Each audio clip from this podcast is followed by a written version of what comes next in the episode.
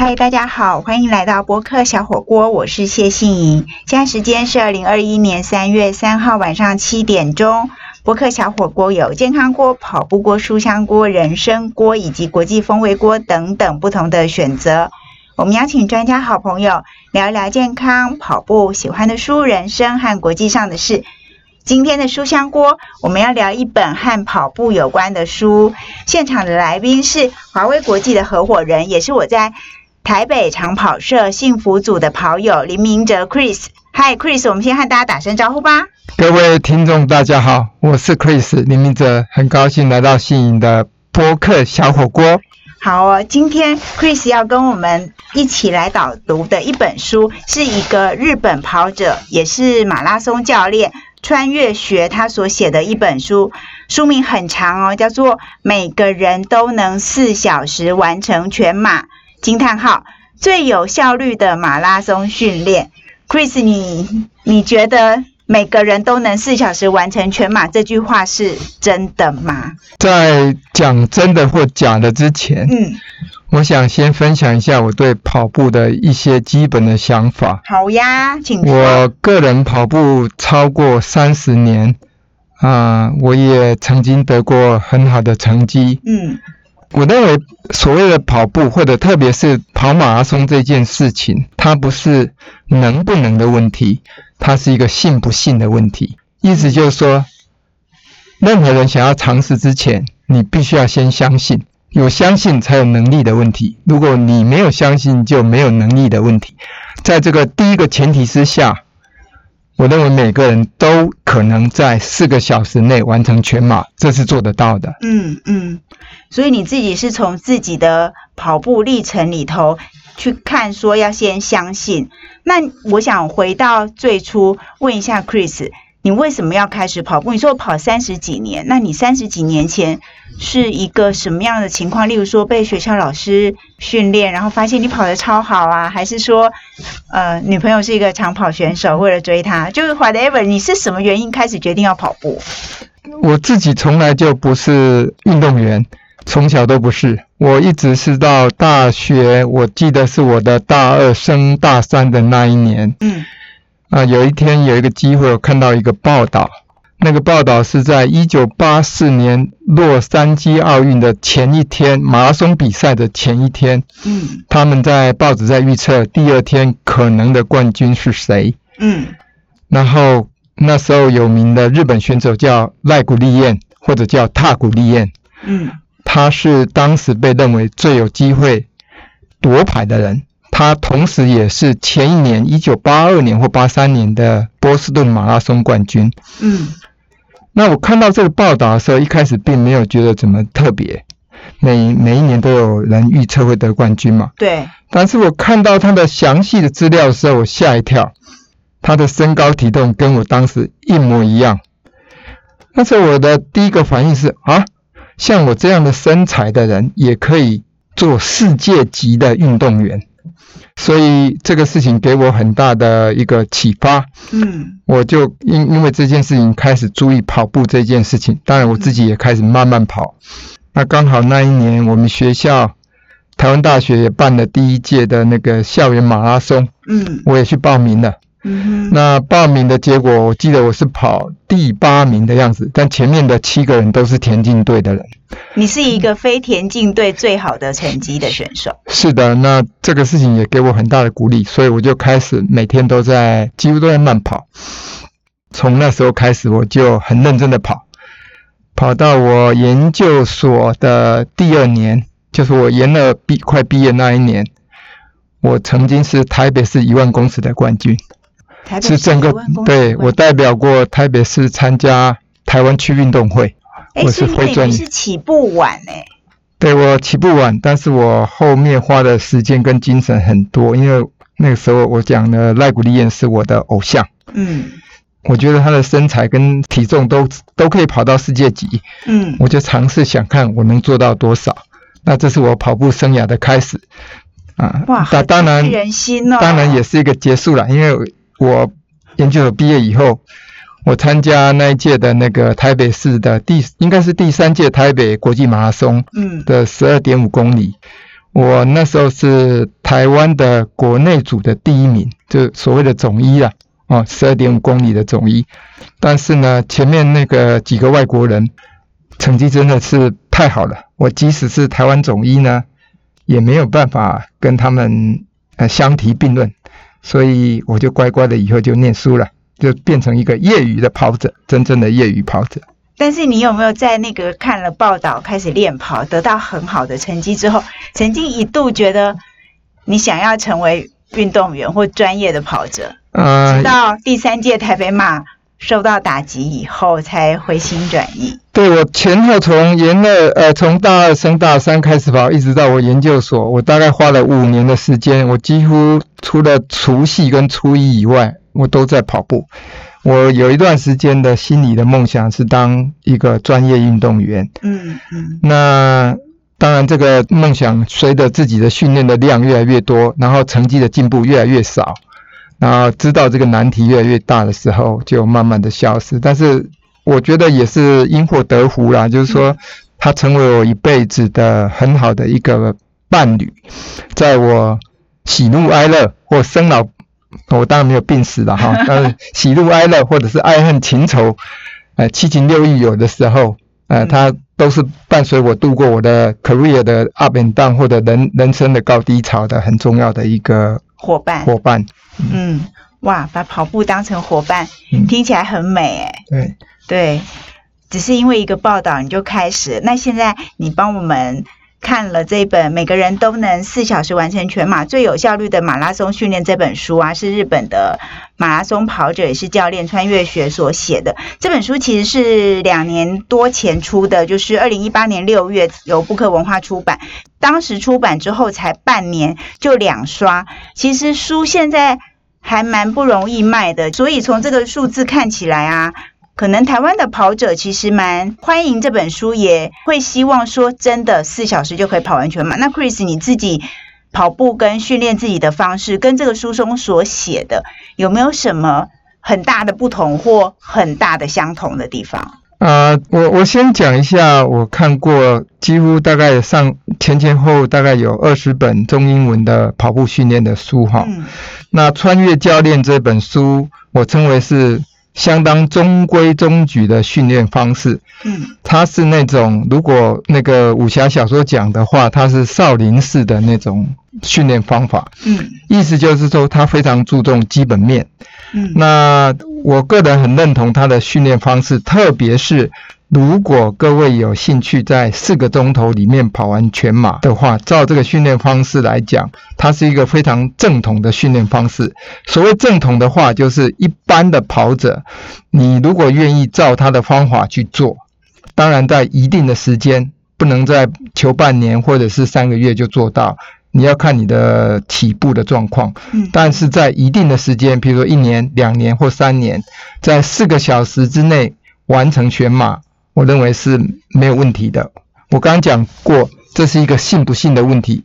如果你信了，照这个来来训练的话，那就才会有能不能的问题。那能不能呢？那只是一个时间跟你投入的精力的问题。嗯，那你跑三十几年啊，那你自己最初训练自己，或是跟别的跑友互相交换练习的经验。这个穿越教练的书跟你自己的方式有没有什么很大的不同？呃，穿越教练这个方式呢，它是比较注重跑步的纪律哈。它的纪律，比如说，他不求太长的 LSD，它比较不强调 LSD。对，它比较不强调 LSD，LSD 就是慢慢的速度的长距离跑法啊。它有一周有。有重要的两次练习，一个是间歇的练习，另外一个是一个所谓的 tempo run，就是那个速度跑的一个练习。嗯，那这个呢是一般我认为大概大多数的训练方式都会用得到的。有一些更极端的训练方法，包括有跑越野，或者是跑山，或者是做重训。那它在这里呢，这些东西都是所谓比较辅助性的，嗯哼，而不是一个主主力的方式。嗯。但基本上这这本书，我认为对一般的跑友来讲是一个非常好的入门书。嗯哼，好，非常谢谢 Chris 跟我们分享他自己的跑步经验，还有跟我们讲了一下穿越学教练在提到这本《每个人都能四小时完成全马最有效率的马拉松训练》这本书，我们怎么来跟着这本书让自己也慢慢的进步呢？那更多精彩的分享，我们休息一下，马上回来。嗨，欢迎回到博客小火锅，我是谢杏怡。今天的书香锅现场来宾是 Chris 林明哲，他是我在北大幸福组的跑友，那自己跑步跑了三十多年。今天邀请他一起来到台北市民生东路城邦出版集团的录音室，为我们导读日本的马拉松教练穿越学所写的一本书。每个人都能四小时完成全马，最有效率的马拉松训练。谢谢 Chris 刚刚跟我们讲到。相信相信自己可以做得到，那就可以慢慢训练。那你刚刚也提到了一点点 LSD，就是慢速长距离的训练。到底这个慢速长距离的训练，就是你自己的经验跟呃穿越教练书上所写的，你觉得可以给我们跑者什么样的启发？啊，首先那个。跑步长跑这件事情，我个人心得是你一定要有一个跑量。那穿越呢？它虽然不注注重跑量，嗯，但是它对一定的速度的进行，譬如说十公里、二十公里到最多的三十公里，他认为这个你用你的马拉松速度需要完成，要不断的在这个训练当中达到那个目的的目标，哦，这是很注重的。那第二个呢？穿越也提到一周要有一次的间歇跑。或者是配速跑，这也是训练你那个呃速度或者是你的肌力很重要的一部分。嗯，那如果对于还不太熟悉跑步的人来说啊，间歇跑或配速跑是什么意思啊？啊，间歇跑的话，就是说你用比较快的速度，譬如说跑八百公尺，然后连续跑十次，每每个八百中间休息可能半分钟，嗯，然后再跑八百公尺，那这个速度呢可能会快于你马拉松的配速。那那个八百公尺可以跑多久啊？八百公尺，那每一个人不一定哦。如果说你你是以四小时来看的话，那四小时，也许你那个八百公尺可能至少一圈的话要一百二十秒，或四百公尺一百二十秒，两分钟来跑哦。那八百公尺就是四分钟来跑完啊，类似这样的一个概念。当然每一个人目标不一样，穿越教练在里面他有设计的一些 program 给各位跑友来参考，嗯，根据自己的状况。那当然，四小时的话，很简单讲，就是你每一公里要用五分四十秒跑完。所以每一公里五分四十秒。如果说你用要跑八百公尺或一公里的这种间歇跑的话，嗯，你的平均的速度一公里一定要快于五分四十秒。比如说一公里乘以十四，每一次是五五分速，嗯，那这就是我们讲的五分速的间歇跑。嗯嗯嗯。哦，那你在看《穿越教练》这本书啊，其实就是有一些可能跟你自己的经验其实也一致的，例如说，哎，长跑量啊。但除了这个训练之外，像我们常常会说，跑步其实是锻炼自己的心智，跟让自己的心更成熟嘛。那你自己一开始也提到说，你一定要相信，才有没有能不能做到的问题。那你觉得在心智的层次上面啊，这本书或者你自己的经验里头，可以跟跑友分享的大概会是哪一些呢？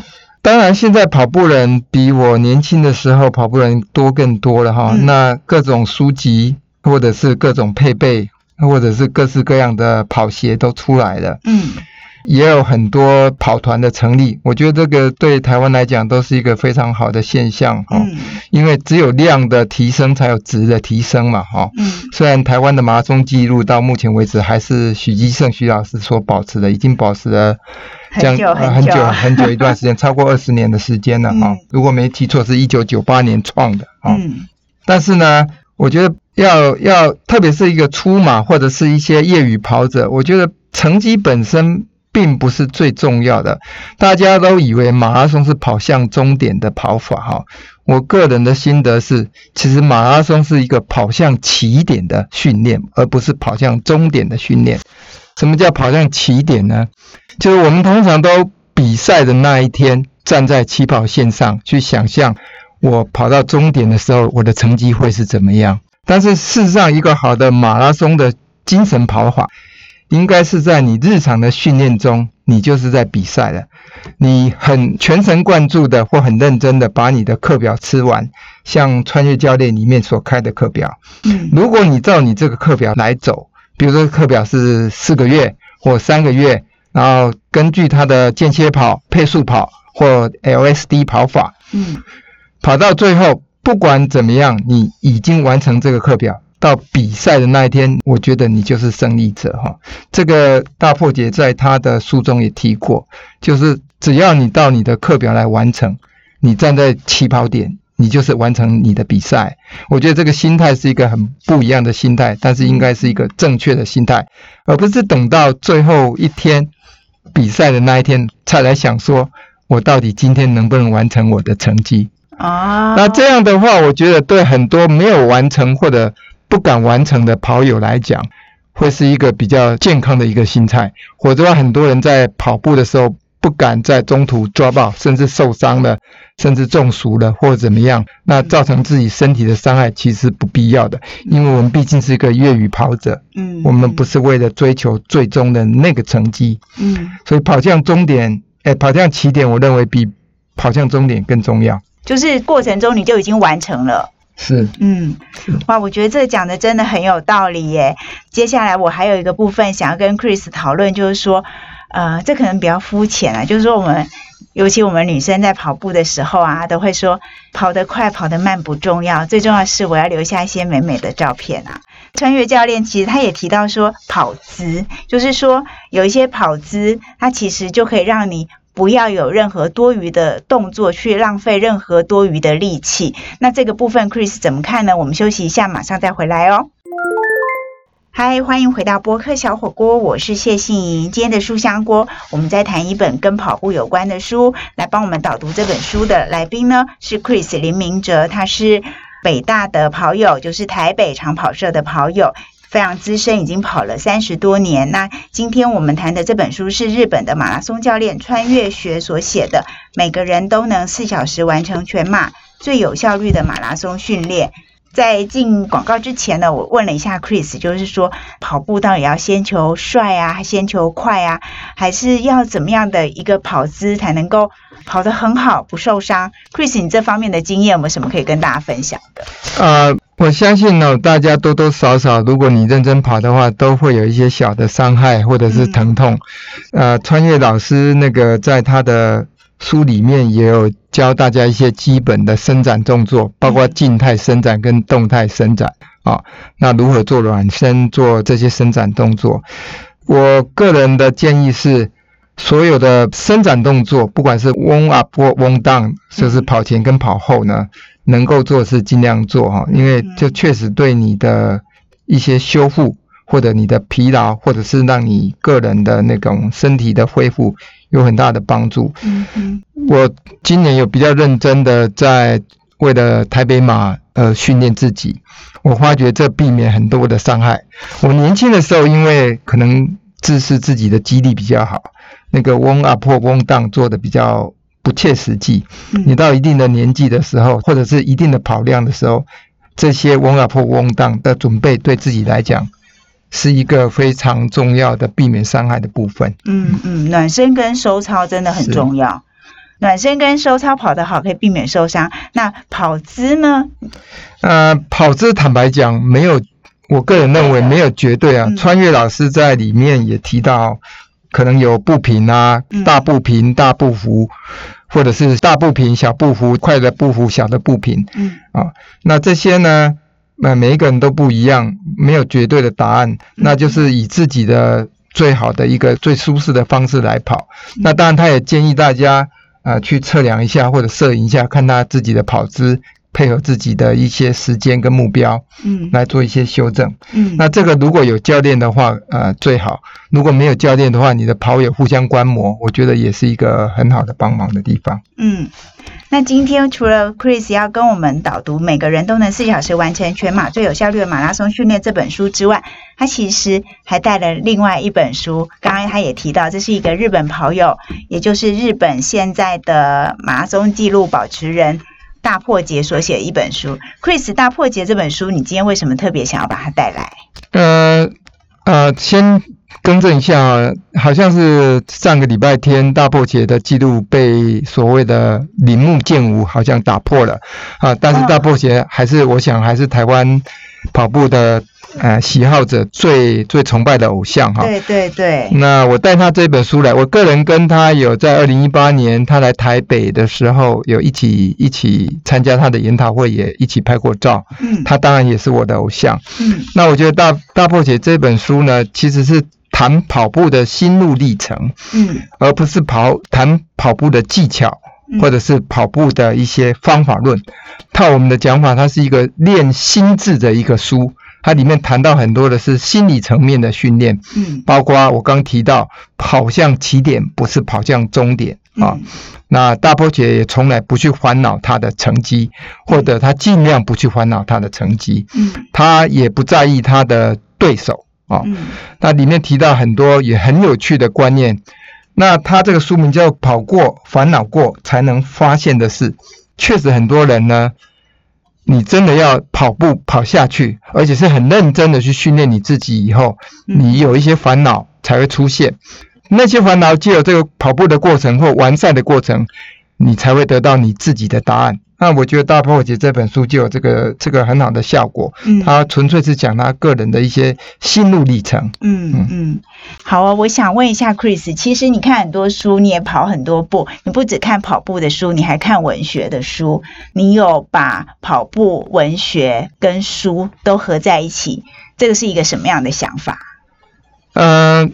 我看一些书了，我没有看很多书，但是有一些，我我有一些作家我很喜欢哈。嗯。那我觉得有一个例子，我想拿出来跟跑步做比喻哈，是很贴切，至少我自己个人认为非常贴切。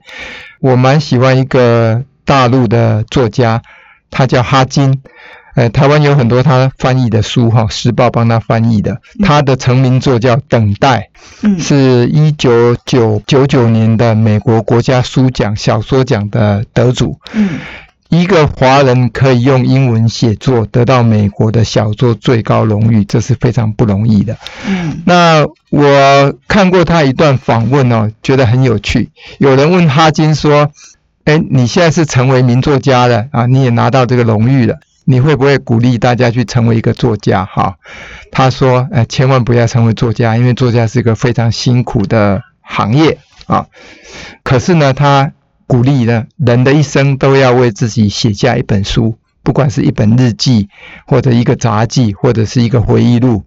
他觉得那是对人的呃一生的一个交代。这个比喻呢，我觉得我很喜欢哦，用到跑步来。有人问我说：，哎。”是不是一定要作为业余跑者啊，或者跑量多少啊，或者怎么？我个人建议是，你不一定要成为一个所谓的 runner，是一个跑者。但是我强烈建议每一个人的一生哦，都跑一次全马。跑一次全马，你只要跑过一次哦，体会过那一次，不管你是五小时、六小时、四小时，你认真的去准备，然后经历过那个全马，我相信在你的生命中会留下一个很深刻的印象。哇，非常谢谢 Chris 这么棒的分享。那像刚才 Chris 也跟我们提到说，台湾的马拉松成绩其实已经有好久好久都没有打破了嘛。那穿越学老师的这本书，他为什么要写？其实就是他看到说，日本当时的成绩最好的是两小时七分，但是呢，在经过了一些时间之后，他发现世界级的跑者已经进步到两小时三分了。那为什么？日本的跑者进步还是不太明显呢，所以他就开始从训练的方式着手。那当然就是大破节的书就是讲心智，那穿越学老师的书就是讲很多的训练的 program。如果说这两本书一起来看的话，Chris，你觉得不管是作为素人跑者或是职业的运动员，大家的成绩可以怎么样再更好一点？还是就真的不要追求成绩了，就去跑了？呃，我不能代表职业跑者呃 讲话，因为我是一个素人跑者，素人跑者，而且是现在成绩来讲也不算是很突出的素人跑者。虽然我已经跑了很久，我也很喜欢跑步。那我个人的建议是说，跑步的方法论当然是很重要，但跑步的心态也很重要。那其实跑步的成就感不只是来自于成绩啦，啊，成绩当然很重要，但是跑步的过程跟跑步的。过程里面所得到的一些心得。嗯，我觉得每一个跑友心中都应该有一个自己的跑步的故事。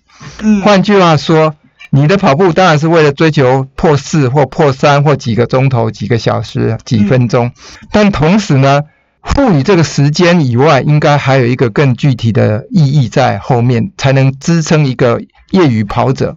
特别强调业余跑者能够持续跑下去。嗯，我举例子哈，嗯，我有听过很多出马跑友的故事。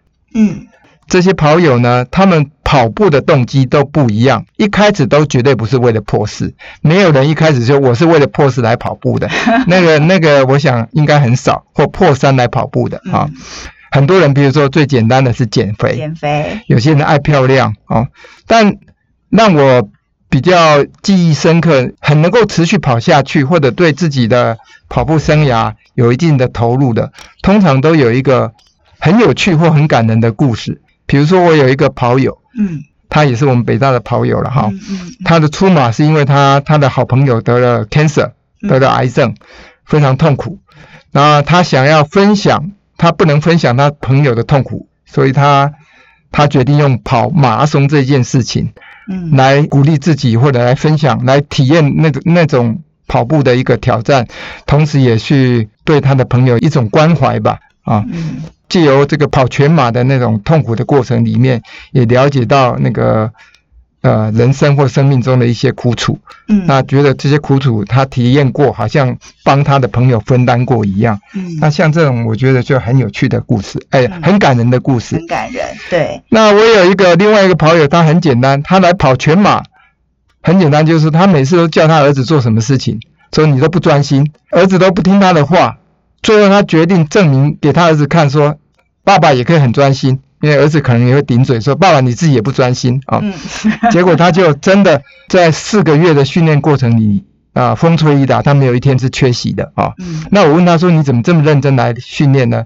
他说：“我要证明给我儿子看，哎，爸爸也可以把一件事情从头到尾做到底，做得非常的透彻。”那也很专心，很专心，那就是中国人讲的嘛，这叫言教不如身教哈。哇，那他也跑出很好的成绩，我相信他也得到他小孩的一个认同跟赞美。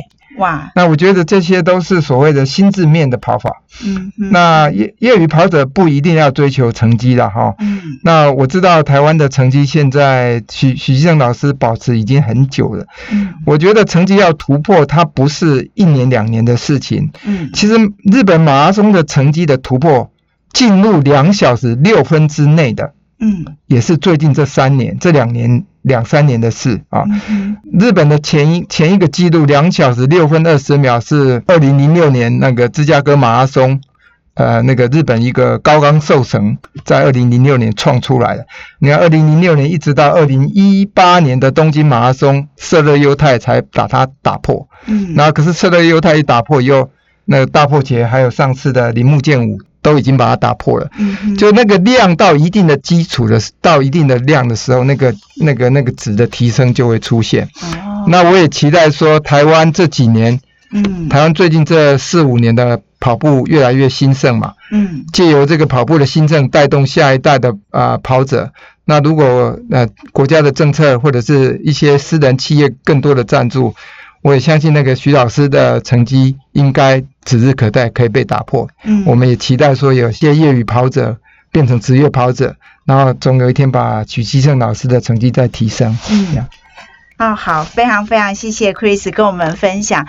对，每一个跑友都有一个自己的故事，然后也讲到希望台湾的成绩，许基胜老师的记录可以。